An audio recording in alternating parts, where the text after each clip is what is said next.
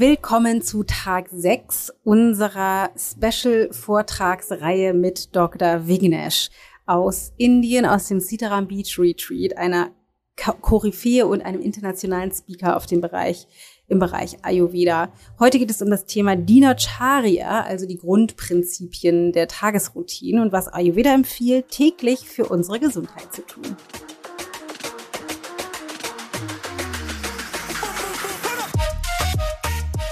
For the next three to four months, try to put a time for okay, no matter what, after 10 o'clock, I am going to sleep.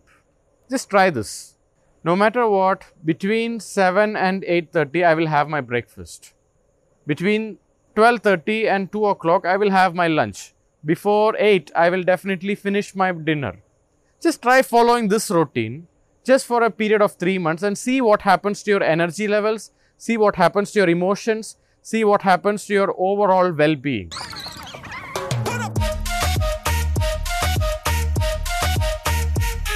Ich bin Dana Schwand mit Da ist Gold drin. Also, heute ist Tag 6. Ich hoffe, du hast auch die anderen Tage gehört. Guck auf jeden Fall im Podcast sonst mal in die anderen Tage rein. Es gibt so coole andere Themen. Mantra, Mindfulness, Mental Health, Frauengesundheit, die Doshas und so weiter und so fort. Also wirklich cool.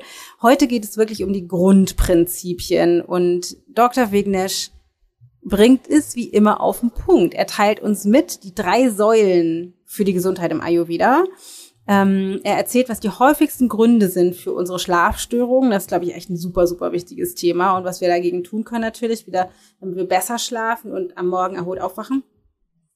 Er erzählt die wichtigsten Komponenten ähm, für gesunde Gewohnheiten, damit wir die etablieren können und warum wir uns nicht aufs Ziel konzentrieren dürfen dabei. Das finde ich auch sehr geil, deckt sich sehr mit unserer Arbeit.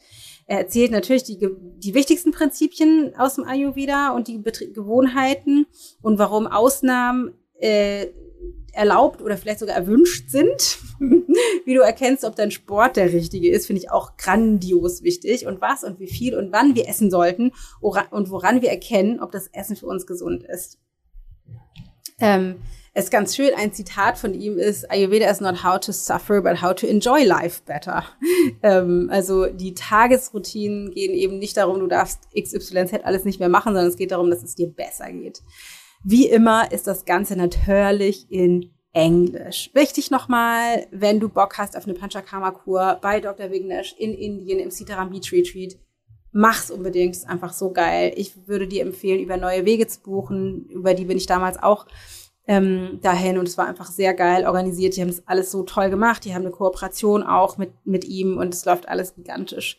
Ansonsten kann ich dir noch die Mastermind von Dr. Wignisch ans Herz legen. Die ist für Experten, die im Gesundheitsbereich schon arbeiten. Es geht über sechs Monate und wenn du Bock hast, kannst du sogar ähm, bei ihm hands-on dann in Training sozusagen üben im Citaram Beach Retreat. Genau.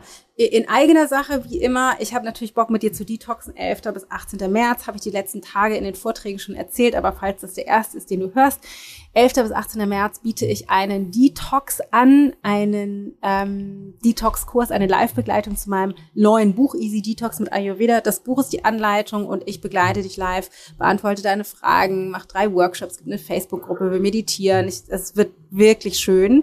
49 Euro nur einfach, weil ich Bock habe, das mit euch gemeinsam zu machen. Das wird richtig cool. Ansonsten passt zu dem Thema Dinacharya ja natürlich auch Tellergold was wir im Self-Study-Format rausgebracht haben. Das heißt, wenn du denkst, klingt total geil mit dem Ayurveda, ich habe richtig Bock, diese Prinzipien in meinen Alltag zu integrieren, insbesondere mit dem Thema Ernährung anzufangen, dann ist Tellergold definitiv genau das Richtige für dich. Wenn du da Bock drauf hast, schaust dir mal an unter ichgold.de slash Tellergold. So, that's it. Lass uns starten. Okay, so after they do the two or three weeks of panchakarma, uh, sometimes patients ask me, now Dr. Vignesh, I was in Sitaram for two, three weeks. How long is this benefit going to last in my life? Is it going to be forever or sometime? Okay, if you have such a question in your mind, then there is something seriously wrong with the mindset. You know, have you seen the garden here? Do you think people are working only two weeks in a year and we leave that garden just like that? It is a constant, never ending ritual, you know, going and taking out the weeds, making sure the plants are kept, making sure we are watering it in the right way. It's an everyday process, not like a weekend thing. But however, once in a while we do a master cleaning. Like if you clean your room, you do a master cleaning once or twice a year. And then if you are cleaning it every day, the master cleaning will be way easy. Otherwise, it can be quite intensive. Does that make sense? Now, some people ask me, yes, I did it here. Here I am able to eat less.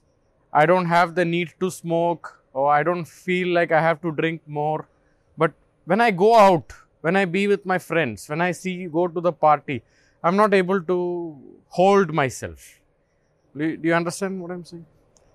If somebody is having that kind of a problem, the root cause of that problem is priority. Do you know this word priority? You know, we have different needs in our life. Now, what are our priorities? It could be family, right? What else? It could be work. It could be money. It could be travel, fun. And of course, health. H E A L T H S. Right? Usually, what happens the first 50 years of a human being's life, we live to earn money and we spend it for regaining the health we lost to earn it. And health is not something you keep it for your retirement. Health is something you keep it for every moment. Uh, because, see, I'll tell you what is the importance of priority. If family is your priority, how will your life be? You will make sure you get a job near your home. Now, you will make sure the job will make sure you can go back to home after 5 o'clock. You will not stress anything that, okay, if the job, uh, if your boss tells you, sorry, you cannot go home, you have to finish your job, and if your family is waiting for you, there is a high possibility you will start looking for another job that will benefit your spending time with family. Do you agree with that? Where if work is your priority, you will keep your family aside because work is my priority. I have to make sure work is most important to me. If money is your priority, everything will be like Excel sheets, you know, number, how much is everything, everything else is secondary. And the same is with fun, whatever is your priority, the rest of your decisions will be decided on your number one priority. Do you understand this? Now, imagine what if health becomes the number one priority in your life? Do you think you will not have this? Now, let's say if money is your priority, let's say that, and somebody comes and tells you, I will give you $1 million every month, but you will have to work 24 hours without any break for the next 10 years. Would you be able to work? Why? Because uh, what's the point in having that money if you are not able to enjoy it, right? Same way, if you don't have health, all this becomes useless. No matter how much money you have, no matter what fame you have, no matter how good is your family, if you don't have health, you become a burden for all of this. But if you have health, you don't have any of this, what happens? You still can build it from scratch. Does that make sense? So, once you make health is my number one priority, everything else in my life will come afterwards. It makes a huge shift in your decisions, the friends that you are making, the people that you spend with, the restaurants that you go, the time and energy that you will invest. So, what we are saying is make health as your number one priority. Like there is a story. Uh, there was a group of fishermen who were you know, fishing some of the best fishes. So there was somebody who came from a Harvard school and he said, Wow, this fish looks fantastic. So maybe we have to hire more machines and ships so that we can fish more and start distributing it around the world. Then he said, Wow, so why should we do that? So once you distribute it throughout the world, then you will have more and more possibilities of making revenue. Okay, so what happens if we make more revenue? Then you will have more money to spend. Okay, what happens if we have to spend more money? Then you have more freedom to do. You can go and stay near a beach and have all the good things you want. So the fisherman said that, but we are already living that. You know, why should I go through all that work to get to do that? So, whatever we are doing, just focus on why am I doing this? This is going to help me. No matter what money you earn, if you are not able to sleep and you have such a good mattress, it makes no sense. No matter how good food you can cook, but if you are not able to digest it, then again it's of no use. So, one of the mindset that we have to change when you leave from here is from now onwards, health is my priority. It's like when you when you are on the flight, when the oxygen mask falls, even if you're next to a kid, they tell you first put it on you and then you put it on the child. Why do they say that? Is it because you're selfish? First, you have to protect yourself. You know, without this, there is nothing else. See, there is only one true partner in our life, and there is only one true address in our life that is our body. Everything else keeps changing, you know.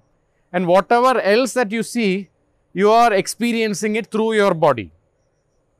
So that is why the more we are able to respect this body, better your experiences of life, better your other priorities will get better. Your ability to earn more money, your ability to spend more quality time with your family, your ability to find solutions in your work, all of this will go up when your health gets better. Does that make sense?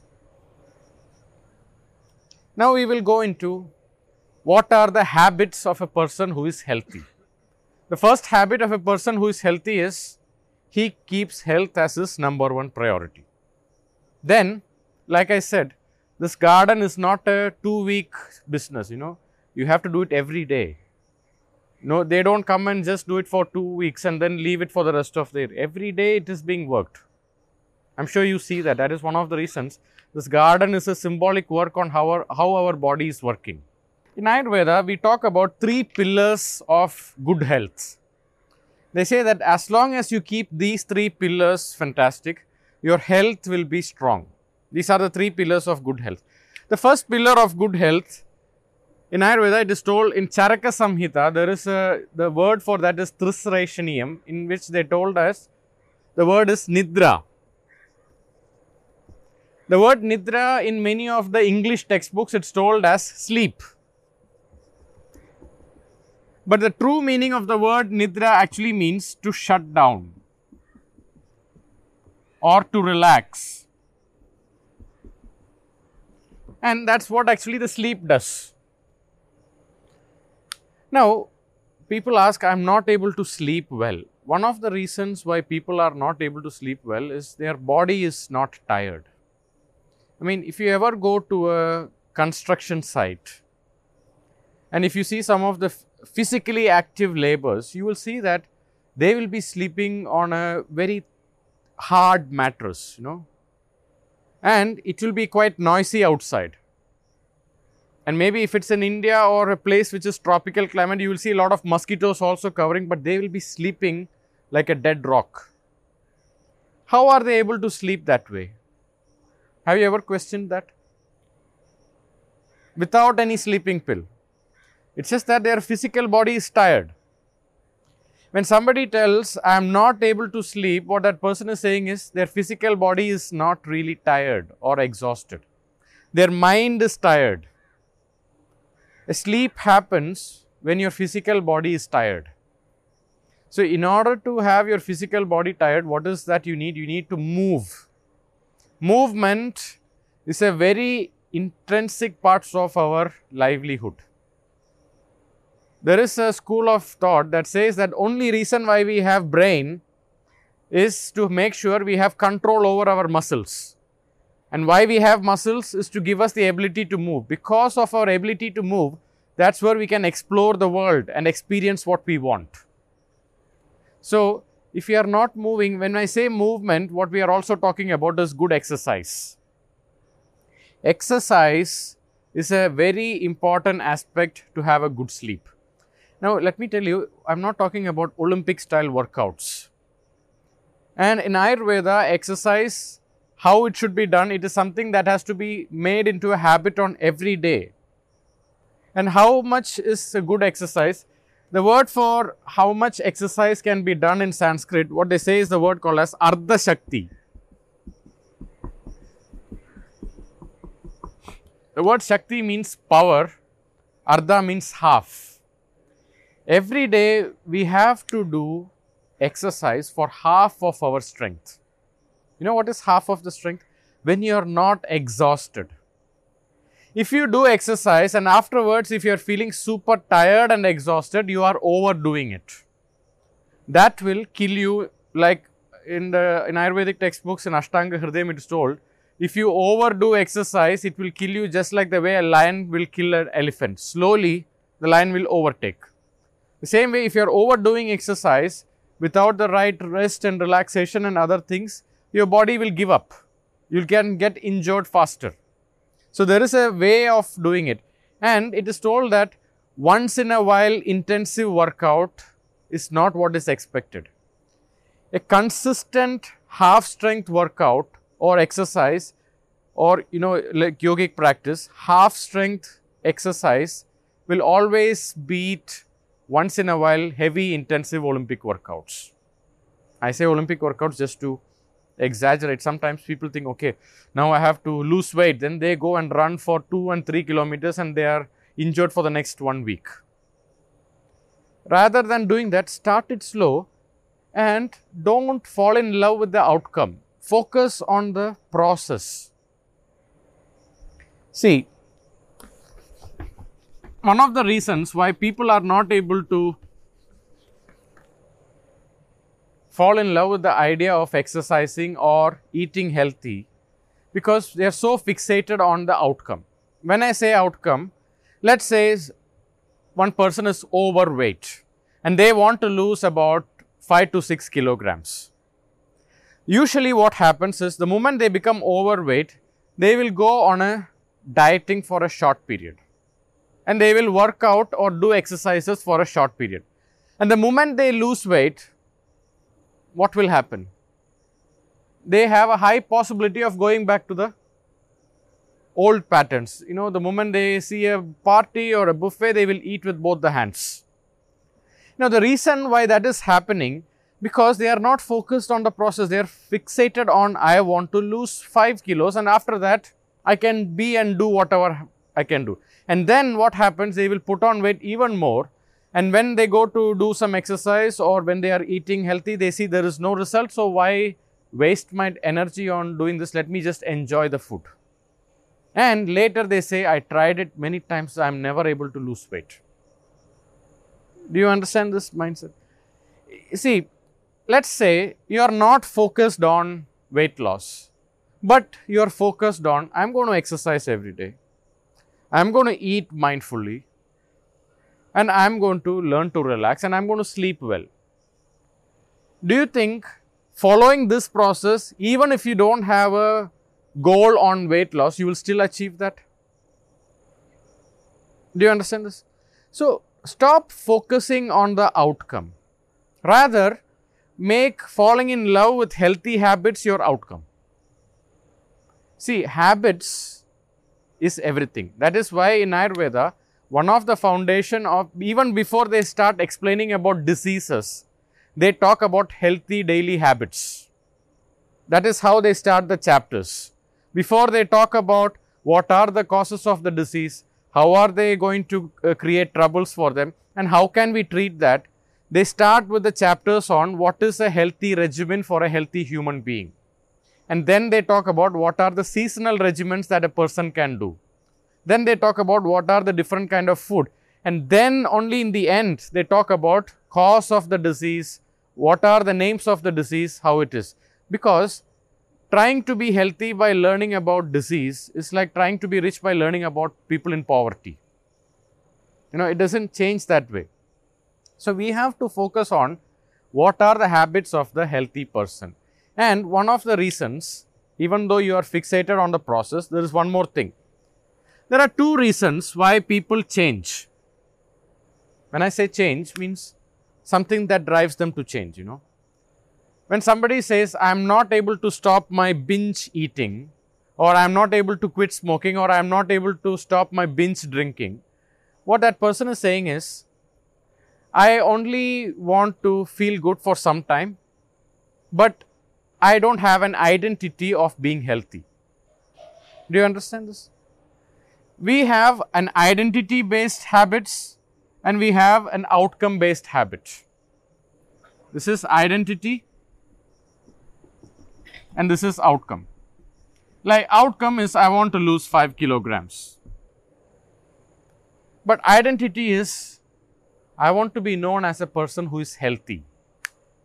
Once you fixate my identity is I want to be healthy, then no matter what bad habits you have, you will slowly start changing that. Do you understand what we are saying? I want the world to see me as someone who is extremely healthy, who is health conscious. That kind of a mindset should get into our DNA. And once we get that kind of a blueprint inside us, then changing or giving up unhealthy habits is just like cutting your nails. But rather you think, okay, I can't give up that sugar, I can't give up that cigarette but I wish to give it up, it will always be a fight against gravity. Now, you will use willpower, you will quit, but then again it will come back when an opportunity comes. But once you have this with the identity, you also want to spend time with like-minded people. You will avoid going to restaurants which has buffets. You will avoid staying late night dining. You will avoid buying food from restaurants. Rather, you will start learning how to cook better you will start spending time in the farmer's groceries rather than going to a supermarket and buying packaged foods. And you will start being more connected with your body. And if your work is becoming overwhelmed, you will learn to say no because you respect yourself. So, we have to create that identity change that for me, health is my priority. Health is what I am. I am a healthy and vital person. And then, see, just because one day you binge eat or you smoke a cigarette or you drink too much, your health is not going to change. The same way, one day you exercise and you eat little, it's also not going to show a difference in your body. But over the period, give yourself three to six months. For the three to six months, I am not going to expect, but I am just going to focus on my healthy habits and then over time you will start seeing the changes. It's like, you know, cancer never shows any symptoms till 80%. Then all of a sudden it takes over the body and there is no going back unless you are lucky to be detected earlier. And it's the same way with our body. If you are focused on healthy habits over a period of time, then the possibility of you sticking to it is very high. So, we say that once you make your identity, I am a person who loves to exercise, who loves to meditate, who loves to do yoga. This has to become a part of your daily ritual. No matter how busy you are, see, if, if something is important to you, you will find time for it. When somebody says, I don't have time for exercise, he's just saying that my body is not my priority. It's like saying, I don't have time to stop my car for fuel, even though it's on empty tank, but I have to reach the place. No, it doesn't make sense that way.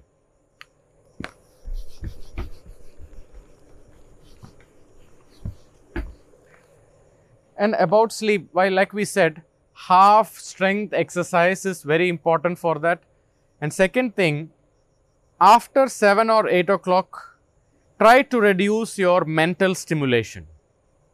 You know, mental stimulation means if you are indulging in reading something thriller or you know watching some videos that excite you or indulging in bright lights you know after edison invented bulb the possibilities of insomnia went up because then we started working three shifts and our sleep is highly connected with the earth's magnetic field. The more you are able to go to a deep sleep pattern at night your ability to be fresh in the morning is way higher. Even though we say 8 hours of sleep is important just try going to sleep at 5 o'clock in the morning and sleep for 16 hours. There is a high possibility you will still wake up tired. That's because our body is designed to follow the Earth's magnetic field. Earth's magnetic field means what? The movement of the sun. After the sun sets, it is time to relax and also going to deep rest. And when you sleep, what is the one organ that works the most? Do you know which organ works the most? Our liver. And what does the liver do? Liver helps to detox the blood. So, if you are able to sleep, especially during night, the functioning of the liver is way better. See, you can, and when you, when the liver wants to clean the blood, it expects all the other organs to use the blood least. But if you are constantly working, the blood is, has to be invested in other aspects of the functioning. And that is why in sleep, our resting metabolism is the lowest. Do you know what is resting metabolism? Resting metabolism is, let's say you run a business, no matter what your revenue is, every month you have an expense, right? You have to pay for the electricity, you have to pay for the staff, you have to pay for this. This is a monthly expense no matter what your revenue is going to be. Same way, when you go to sleep, you still have to function the heart rate. Your breathing has to happen, the blood has to circulate. So, there is a, an energy that is required to continue your sustainability, but it will be at its least. At that time, the liver is having undivided attention on our blood to purify that. That is why when you have a good sleep, we wake up fresh. And avoid late night dining. One way, if you want to put on weight, one of the best things you can do is eat late night dinners because dinner is the time when our metabolism is the weakest compared to lunch and breakfast. Because after the sunset, our Agni is less. So, always try to eat least during dinner and lunch heavy and breakfast the second heaviest. And try to follow this pattern. And you see, there is a schedule for our gut. You know, some people ask, should I eat on time or should I eat when I am hungry? what is correct? You know, we have two, both are correct in one aspect. Yeah, some people say you have to eat when you are hungry, some people say when you are uh, on time. But according to Ayurveda, when you are able to train your body to be hungry on time, and then when you eat on time, that is what a healthy digestion will look like. So, having a schedule for your food and sleep makes a huge difference. When I say schedule, for the next three to four months, try to put a time for, okay, no matter what, after 10 o'clock, I am going to sleep. Just try this. No matter what, between 7 and 8.30, I will have my breakfast. Between 12.30 and 2 o'clock, I will have my lunch. Before 8, I will definitely finish my dinner. Just try following this routine just for a period of 3 months and see what happens to your energy levels, see what happens to your emotions, see what happens to your overall well being. That schedule can never be replaced with a tablet, vaccination, or a secret herb from Himalayas. You know, this is the foundation of good immunity and good metabolism. So, when you go back home, make it a ritual. No matter what happens, health is my priority. Sleep is my priority, eating on time is my priority, and doing exercise is my priority. Just follow this, and whatever is the time left, let the rest of the world deal with you with that. Okay, now people say, I can't do that, I have to travel, I have to do all of that. Yes, if you can do that, but the price for that is you will have to pay it with low energy and other issues with immune system. Now, there is a pub, unpublished research that says that if you are able to go to deep sleep between 11 pm and 3 am. Deep sleep. This is when our blood purification is the best. It's just a time zone. During this time, if you are able to sleep well, your blood purification and the liver's functioning is better because our liver is also connected with the movement of the sun. When there is too much of light, we are sending a signal to the pituitary gland. We are still alert. It's still daytime. I have to do some work. I cannot re relax. So that is why darkness is one of the supporting factors of deep sleep. If you see a lot of light, try to cover your eyes as much as possible. And if you have difficulty falling asleep, try to avoid looking at the mobile phone in your bed. Try moving out and sitting on chair and doing that. If you are reading something, try to move out of your bed because if you associate your bed to reading, then your association to sleep with the bed will also go away. Associate your chair and something else for reading, and bed is something the moment I go there, I fall asleep. It's like the Pavlov's dog theory, you know bell, dog, and the food.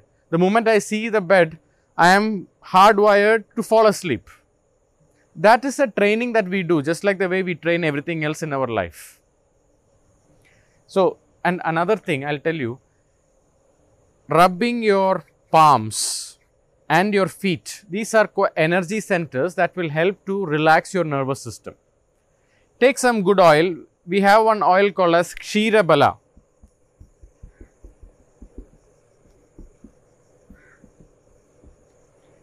you apply this oil in your palms, rub it like a little bit heat is coming and also the sole, the feet sole, rub it well. When you rub that and keep little bit of oil on the top part of your head. When you uh, put oil in these three parts, it is like a signal to the nervous system you are relaxing. And try this okay, it will not work like a sleeping pill, but this has a huge impact on relaxing your system.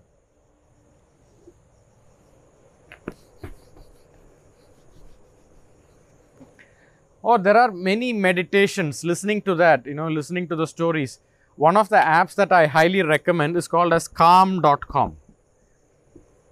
Try listening to this. You can download some apps and also sleeping things. Okay, I am an unpaid PRO of this app uh, it really helps, especially when I'm jet lagged. This really helps. Or other thing I tell you, you read something really boring, or open your school textbooks that you hated. You know that will help you to fall asleep. Another thing, if you can breathe with your left nostril, this will also calm down your nervous system to just to go to sleep. Like closing your right nostril, just do deep breathing with your left nostril this will bring cooling to the whole body. And then when you fall asleep, of course, you will remove your hand. The second thing after the sleep, they say that there is also a sequence. Sleep, the second one is called as ahara. It is also called as nutrition. If you love to eat, there is a statement eat little so you live long enough to eat a lot. One of the greatest disciplines that we can have is our ability to control food.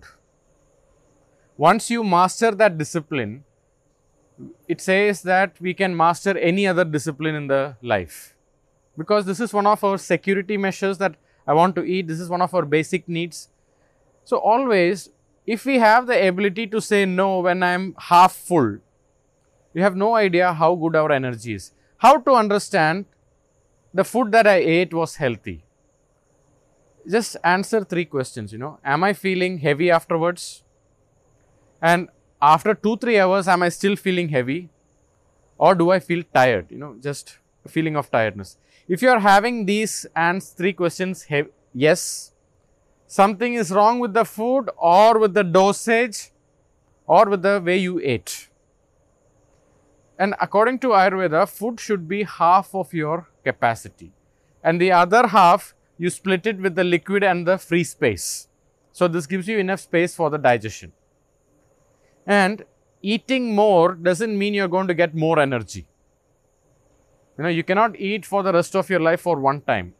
No matter how much you eat, it's only going to give you energy for maybe for the next 18 or 20 hours if you are able to fast.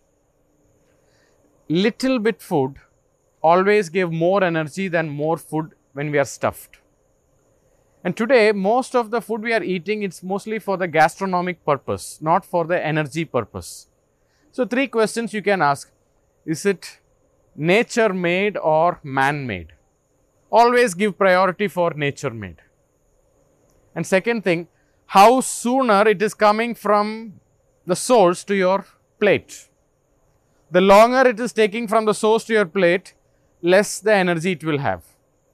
So, one question I always ask if you are buying milk, if you are buying meat, if you are buying something covered with the plastic, just look for its shelf life. Longer the shelf life of the food, the more heavy for the body to digest it. Do you understand this? Try to especially with milk, if you buy milk, okay, I am not a big advocate of milk if you are having certain diseases, but try to buy that is fresh. The more longer it takes, the more toxic and heavy it is. That is why we have so much of lactose intolerance than any other time. Because they put lots of preservatives and make the milk so heavy for the people to digest. And the third question is after you have the food, if your plate is sticky and if you are having so much of difficulty to wash your plates and dishes, that food is also heavy for the body to wash. So, these three questions man made or nature made, how soon it is coming to your plate from the source, and third thing, how difficult is it for you to wash the leftovers? It's just a common sense. And another thing, after having this food, how do you feel? Are you feeling heavy or are you feeling energetic? If you feel heavy, something, the dosage, you can start with the dosage, then changing the food, and then also chewing your food. See, 50% of the digestion must happen in our mouth. The more we are able to chew and grind, what happen? People who have bloating and acidity, okay, even if you are not having enough medication, just try chewing more, you know, chewing like a cow, and then see what happens. Your ability to absorb the food is way better. So, that is with the aharam. And people ask me, what is my opinion on milk? See, if you are having arthritis, inflammations, high levels of heart problems or cholesterol, any kinds of joint disorders, any kinds of allergies, try giving up milk for 3 to 4 months completely. You, just, you can just research countries that consume the highest dairy products are also having the highest heart attacks and osteoporosis. This result is not something that comes out like that. So, if you consume cheese, cheese today most of us are consuming milk products for gastronomic reason, just for the taste. It is not for something to feel, uh, okay, some people say from where will I get calcium from? You know, cows don't produce calcium. They get it from the grass that they eat. So, if you add more of green vegetables and green leafy uh, food, your calcium levels can still go up. It is not necessary that the source of calcium is only from milk. See, what is the point in putting petrol in your car if your tires are deflated. Do you understand this? If you are having pain in the joints, if you are having arthritis, if you are having aches and pains, there is no point in putting too much of heavy food. You are only going to make this pain worse and worse. And in most of you, on your final checkout date, we would be giving you medicines to clean the gut. You know, the dushfal or the purgation we will give you the medicine, but we will not be giving it to everyone. Only if we feel that you it is required for you, we will give you and we will tell you how to do it at home. Just like the way we do it here, there is another how to do it at home, like IKEA furniture. We tell you how to do that at home. You take the medicine, have prepare your previous day with some pineapple and some special uh, spices and then the next day morning you have this medicine and let the dams open and you clean the stomach. Doing this every 3 to 4 months is a very efficient way to purify your blood because your gut health is your true health.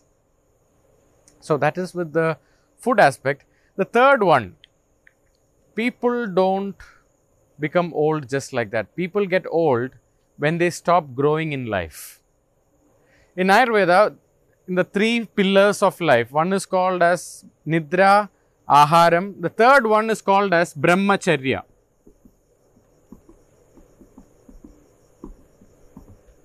Depending on the books that you read, it is having lot of different translations. Have you read some translation for this? If you read, can you tell me what you mean by this? Hmm? Self study? Yes, self study is one. Anything else you read about it?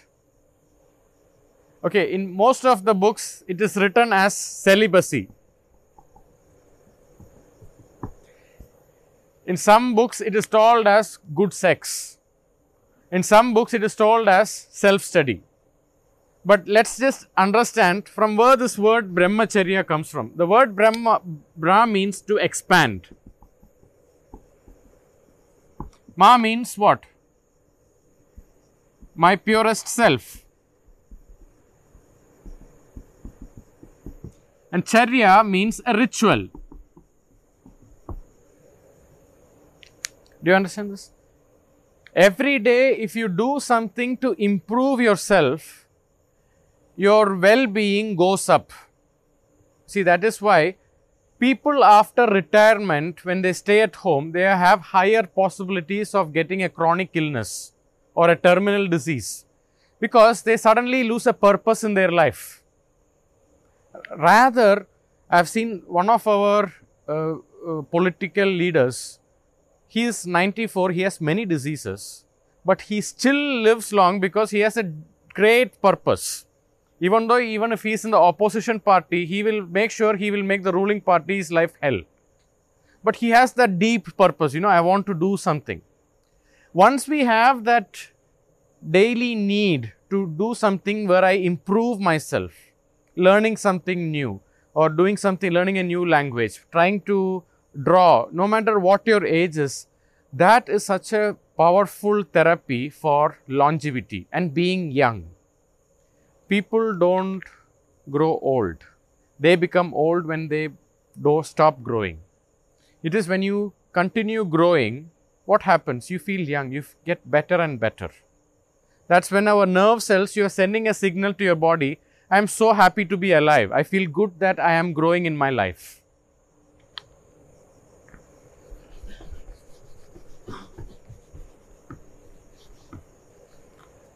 And usually we recommend for two weeks avoid alcohol, refined white sugar. You will get the transcript of this lecture in your final consultation. We will give you the transcript of that. Refined white sugar, lactose and gluten when I say lactose and gluten, don't think that I have to completely neglect it. If you have a tendency of eating too much cheese, if you have a tendency of eating too much sugar, bring down the dosage. Ayurveda does not say suffer, it talks about how to enjoy life better. If you enjoy wine, don't overdo it. You know, do it in a limit where you are able to appreciate it. That way, your quality of life will also improve. So, lactose and also to, to a great extent gluten, if you are able to limit it for 2 weeks, the tendency of sustaining the benefits of what happened here is much longer. Like in Ayurveda, it is told, whenever after Panchakarma, your digestion is slightly weak because we cleaned the gut. Your gut is quite irritated. So, just like we catch fire on a small stick, then you put another small stick, and then you put a big wooden log. Slowly the fire catches. Same is with our digestive fire. Slowly you put easy to digest food and then slowly you can get back to your normal food.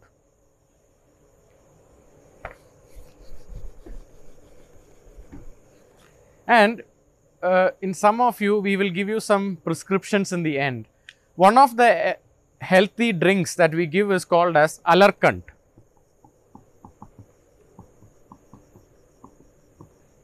If you have problems of too much of slime in your body, it could be in the stomach, it could be in the chest, it could be in the throat.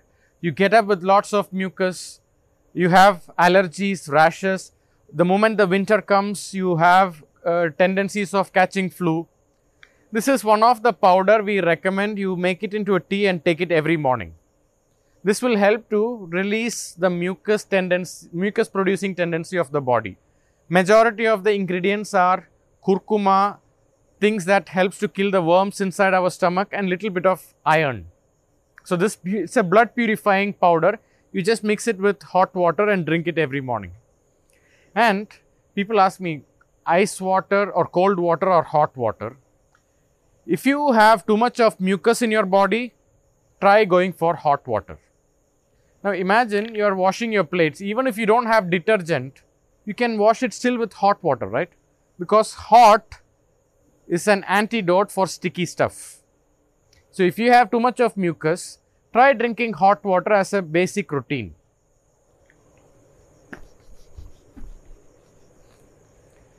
And another thing, if you are having tendencies of getting stressed after work, okay, I feel my work is a bit stressed or I'm not able to focus.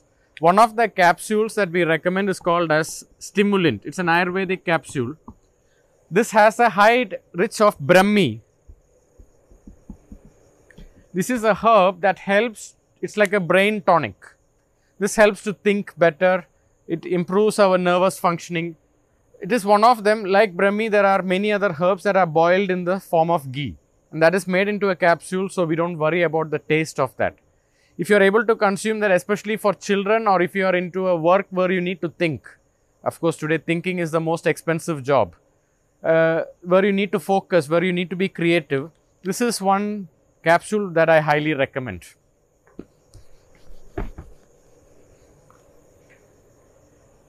And then we talk about self oil massage every day, especially now that you're going back to winter if you come from uh, cold countries.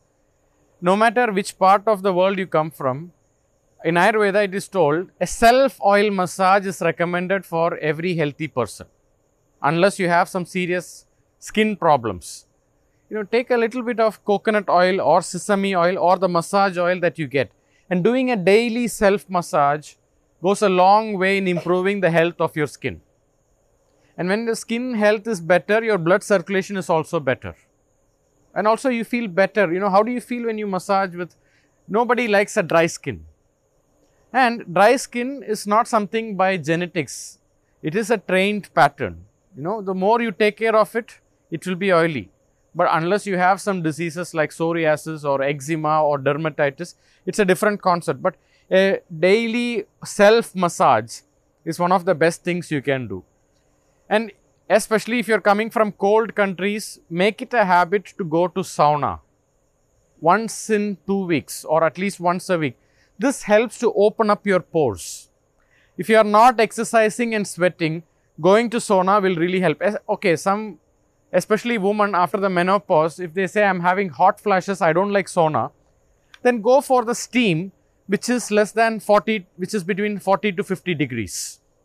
Just a mild sweating is very important.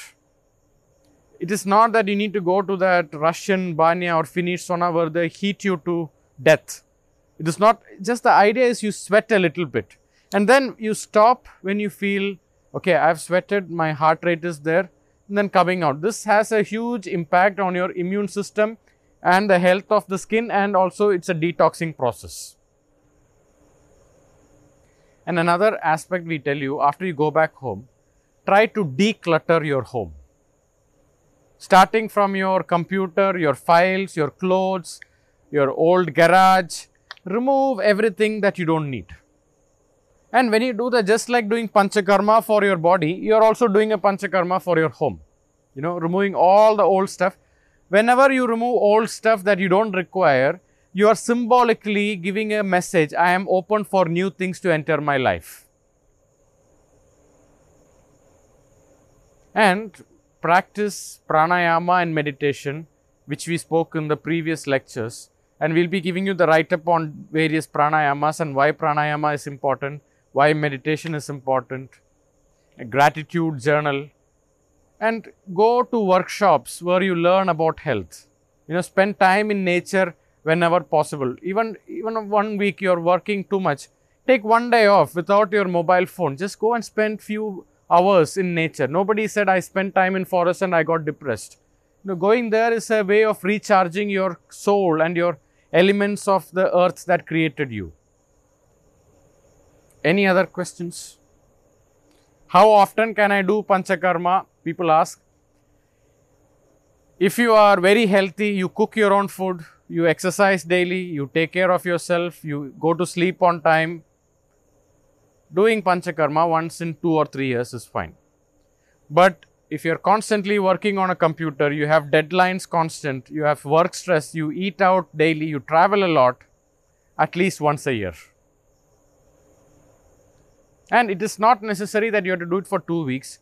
There are many centers where you can just go for one week or 10 days and then just do a cleanse. And invest time in going to retreats. This is a fantastic thing you can do to your body. And if you come from Europe, there is one mindfulness retreat called as Plum Village. They talk about mindfulness. Even if you have kids, you can go with your kids to there. It's in France. Have you heard about this uh, spiritual teacher Thich Nhat Hanh? Okay, he teaches about mindfulness. Try spending time there just for a weekend. It will change how you see life. So, it's time for dinner. If you have any questions, you can ask. Okay, tomorrow those who are still staying in Sitaram, who wanted to know the story behind Panchakarma, why we do Panchakarma, we are holding a lecture from 2 o'clock to 3 o'clock. Those who arrived in the last few days, in the last one week, please do come for this talk. This will change your experience of why we are doing what in Sitaram and you will also understand better what we are doing here. So we see you, those who want to know what is Panchakarma, please come between 2 o'clock and 3 o'clock. Here. Okay, thank you.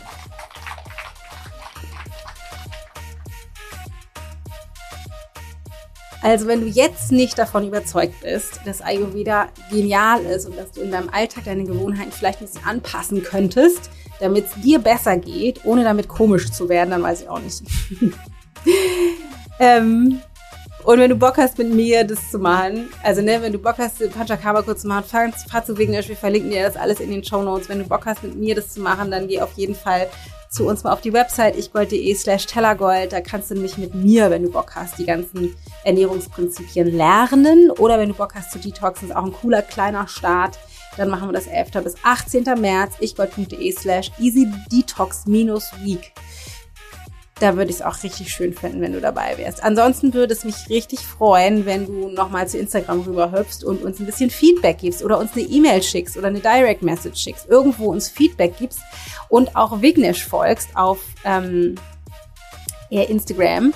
Verlinken wir dir natürlich auch alles in den Show Notes, weil der einfach so tolle Infos raushaut und wir uns, also Vignesh und wir uns sehr über Feedback freuen würden, ob dir das gefallen hat, ob wir Vignesh vielleicht zu einem späteren Zeitpunkt nochmal einladen sollen äh, let us know. Wir hoffen sehr, du hast so sehr von der Vortragsreihe profitiert wie ich damals. Falls du nicht alle sechs Bonus-Extra-Special-Folgen gehört hast, dann geh im Podcast nochmal zurück. Es gibt wahnsinnig spannende Themen. Es lohnt sich definitiv. Alles richtig geil. Ansonsten hören wir uns morgen schon wieder. Und zwar mit einer ganz normalen, regulären Folge mit yours truly, the one and only Dana Schwart. ich schicke dir fette Grüße aus Costa Rica, ein Päckchen Sonne nach Deutschland und ähm, freue mich, wenn wir uns morgen wieder hören. Pass gut auf dich auf. Deine Dana.